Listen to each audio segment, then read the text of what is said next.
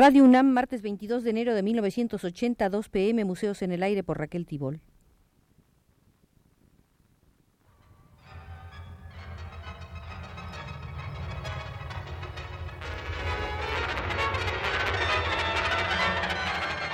Museos en el Aire.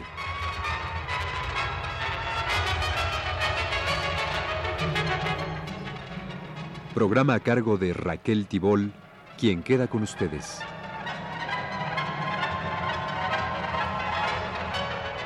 Se está trabajando con tanta anticipación que he decidido entrar hoy en el Museo del Centenario de Picasso. Este centenario, ustedes lo saben, se cumplirá el 25 de octubre de 1981, pero ya en agosto del año pasado, el Ministerio de Cultura de España creó la Comisión Especial Organizadora del Centenario del Nacimiento de don Pablo Ruiz. El decreto decía que esa comisión tendrá como objetivo celebrar el acontecimiento textual de forma que corresponda a la grandeza e importancia de uno de los mayores artistas universales del siglo. La comisión estará formada por 15 personajes del medio artístico y literario relevantes, bajo la presidencia del ministro de Cultura, con la colaboración de todos cuantos hayan estudiado la obra del artista se organizarán en España simposios y campañas de divulgación en torno a la obra picasiana. Comencemos haciendo una humilde aportación. Desde su fallecimiento, ocurrido en 1973, la obra de Picasso se ha seguido exponiendo en todo el mundo. Veamos algunos acontecimientos en este orden más o menos recientes. En febrero de 1977, en el Palacio Jagerhof de Düsseldorf se abrió una muestra notable de carácter ilustrativo y didáctico conformada casi exclusivamente por reproducciones, fotografías y carteles. Solo había diez originales que llegaron de Renania del Norte. El museógrafo Walter Schmallenberg organizó en torno a estas diez obras una muestra muy activa y demostró en forma sorprendente cuánto puede un museo cuando sus dirigentes tienen inventiva. Los diez cuadros abarcaban el largo periodo de 1909 a 1963 y la exposición alcanzó el más alto y atractivo nivel informativo. Atención, museos mexicanos.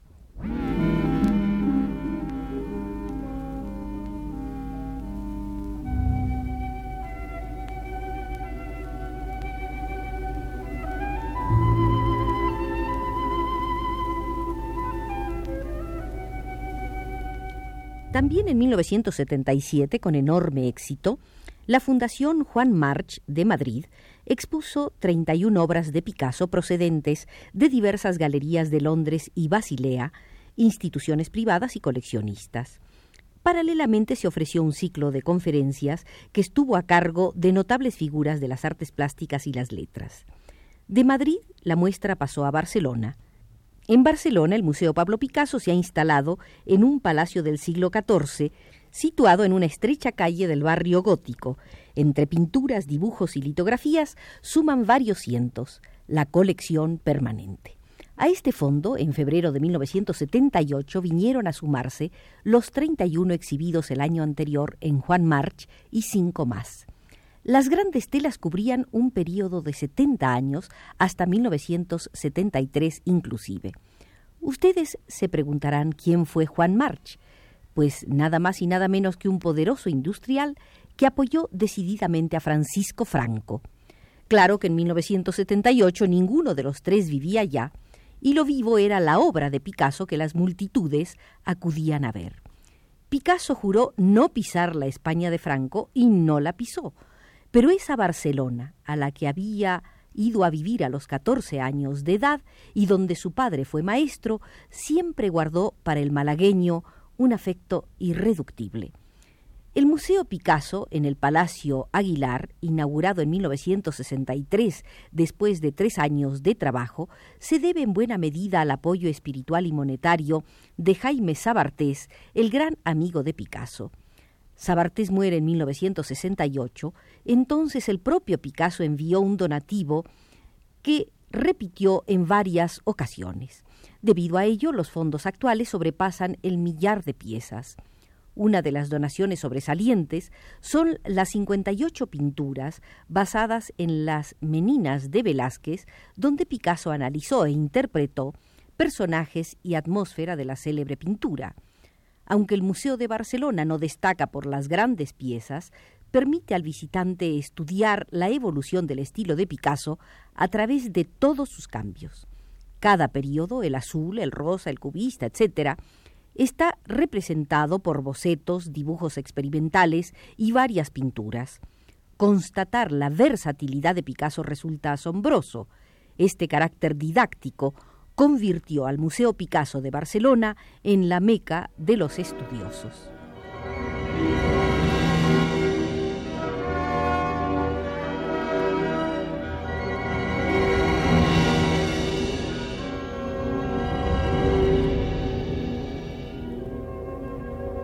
En la época franquista, Picasso era mencionado solo ocasionalmente en los textos escolares.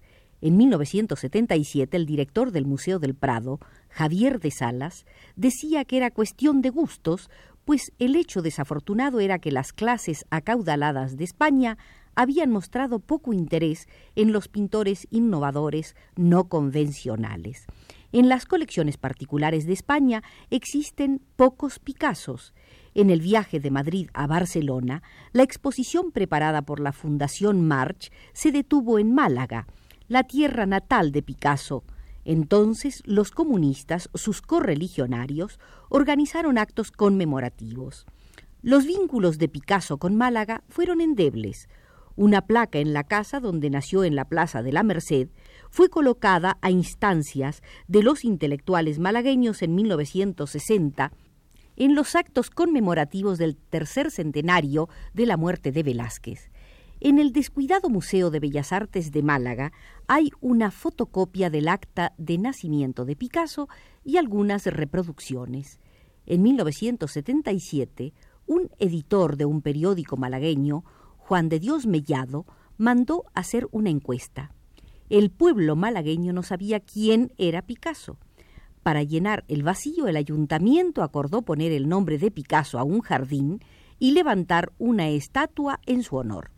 Esto se llevó a cabo cuando Carrero Blanco era primer ministro, el cual moriría asesinado el mismo año del fallecimiento de Picasso. Hoy hay que preguntarse si la nueva situación que vive España se debe a que está Juan Carlos o a que no está Carrero Blanco.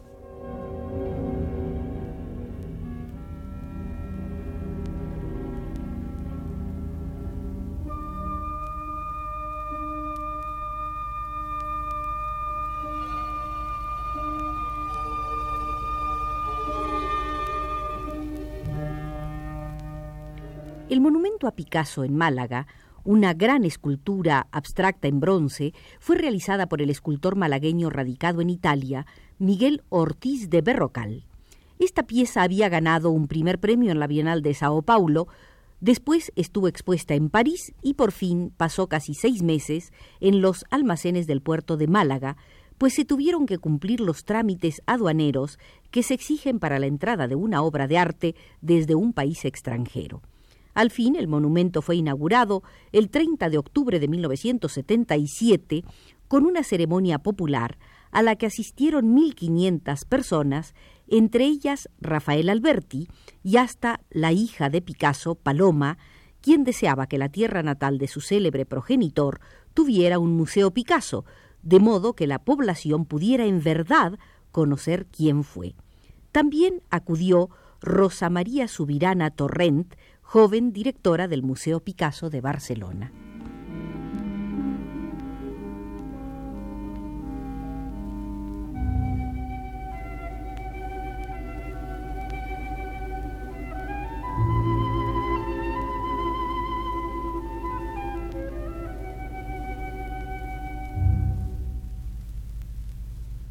En 1979, muchas galerías madrileñas mostraron obra de Picasso, Después de los muchos años de veto, crece el interés por el genial español en la propia España. Esculturas, dibujos, pinturas. desnudos, corridas de toros, escenas campestres, personajes diversos. En abril del 79 se mostró en Barcelona la exposición Picasso erótico. Entonces se recordó la intensa vida sentimental del pintor, las cuatro mujeres que marcaron cuatro etapas de su existencia. La agencia F cablegrafió entonces que Picasso había sido un hombre con una pasión vital insólita, capaz de amor, amistad, sexo, humor, socarronería, con cien vidas en su interior. Fueron tantas sus aventuras amorosas que se ha dicho que Picasso tuvo dos pasiones, el trabajo y el amor. El sexo era para él una fuerza de la naturaleza a la que había que entregarse sin inhibiciones, y se volcó en el mundo de los sentidos con la furia que le era característica. La exposición, fácil es adivinarlo, batió todos los récords de asistencia. El público se sintió atraído no solo por la obra, sino por el temor de que la exposición fuera prohibida, como había ocurrido en París en 1968, cuando los franceses se sintieron ofendidos por tanto amor que no pornografía. Dinamismo, furia, socarronería, inagotable sentido de humor. Entre las 58 piezas eróticas mostradas en Barcelona, había 11 dibujos que jamás se habían exhibido públicamente. Picasso los hizo a principios del siglo en Barcelona, durante el período azul, con alardes de la vida nocturna de la ciudad catalana. Picasso, que no José Luis Cuevas, se autorretrata como un voyer en una mancebía de Barcelona y retrató a amigas suyas con rostros inexpresivos y totalmente vestidas en el momento de ser servido por las doñas. Son imágenes tristes. Uno de los dibujos se titula Desnudo con autorretrato sentado a los pies de ella. La revista Cambio 16 le cambió el título a la exposición y le puso Porno Picasso. La gente decía que en estas obras tempranas Picasso se muestra fálico y un poco corrupto. También que primero se mostraba como un fisgón, después como un participante y al final como un fisgón de sí mismo.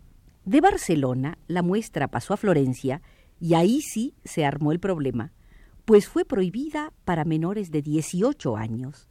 La decisión se tomó en septiembre de 1979 después de una agria discusión entre representantes de la municipalidad, la provincia y la región de Florencia.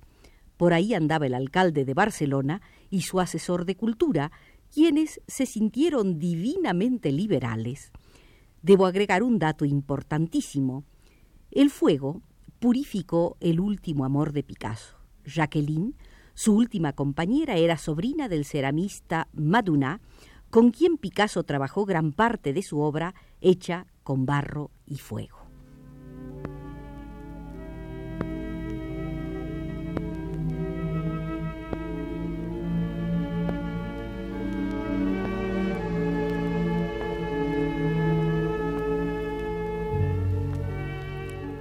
Hablemos un poco de los precios logrados en los últimos tiempos por los Picassos.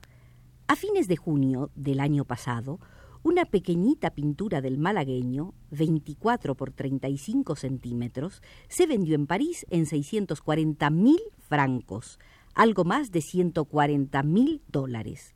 Vaso y pipa es su título y fue pintado en 1911 en estilo cubista. La Sotheby Barbernet de Londres subastó Picassos en julio del año pasado. La botella de vino, una pintura de un metro por un metro treinta, alcanzó una cifra récord, 460 mil libras esterlinas, es decir, 23 millones de pesos mexicanos. El precio más alto alcanzado antes por un Picasso había sido de 17 y medio millones de pesos mexicanos. Por un total de 34 piezas salidas de la colección de Paul Rosenberg, se pagaron 107 millones de pesos. ¿Quiénes las compraron? Suizos, japoneses e ingleses. Solo un cuadro por el que se pagó un mil pesos fue adquirido por un español. Paul Rosenberg, quien también comerció la obra de Rivera, fue marchand de Picasso de 1918 a 1940 y a lo largo de los años fue adquiriendo para sí lo que le gustaba aunque no fuera lo más relevante.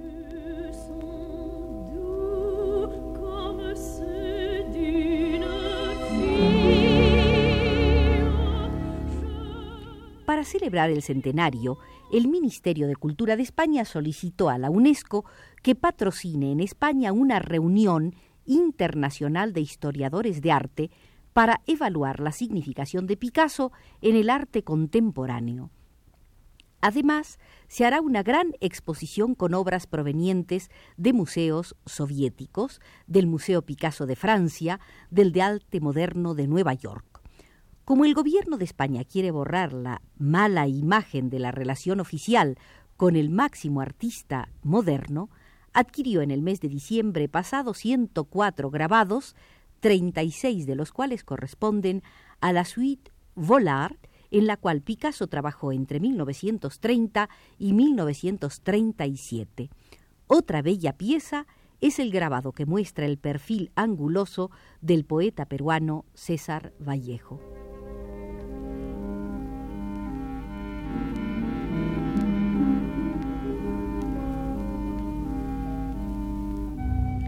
Y en cuestión de robos, ¿cómo anduvieron los Picassos?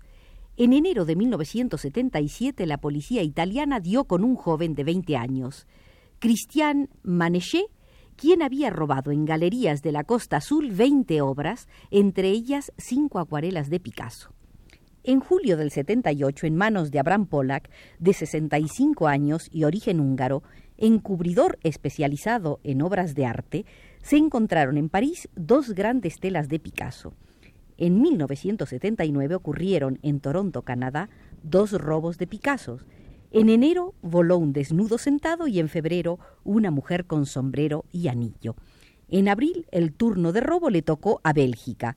Un gouache, naturaleza muerta de 1920, fue sacada del Museo Municipal de Ischel valuada en dos millones de francos belgas, era una donación de Max Jeanlet. En París, la víctima fue la directora de la oficina francesa del New York Times. Tres litografías. Pero nosotros, el señor Bermúdez, desde los controles, sin sustraer nada, decentemente, nos retiramos del Museo Picasso.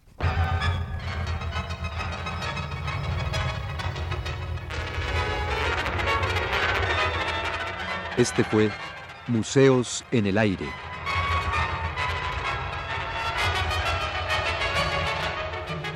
El programa de Raquel Tibol que se transmite todos los martes a las 14 horas.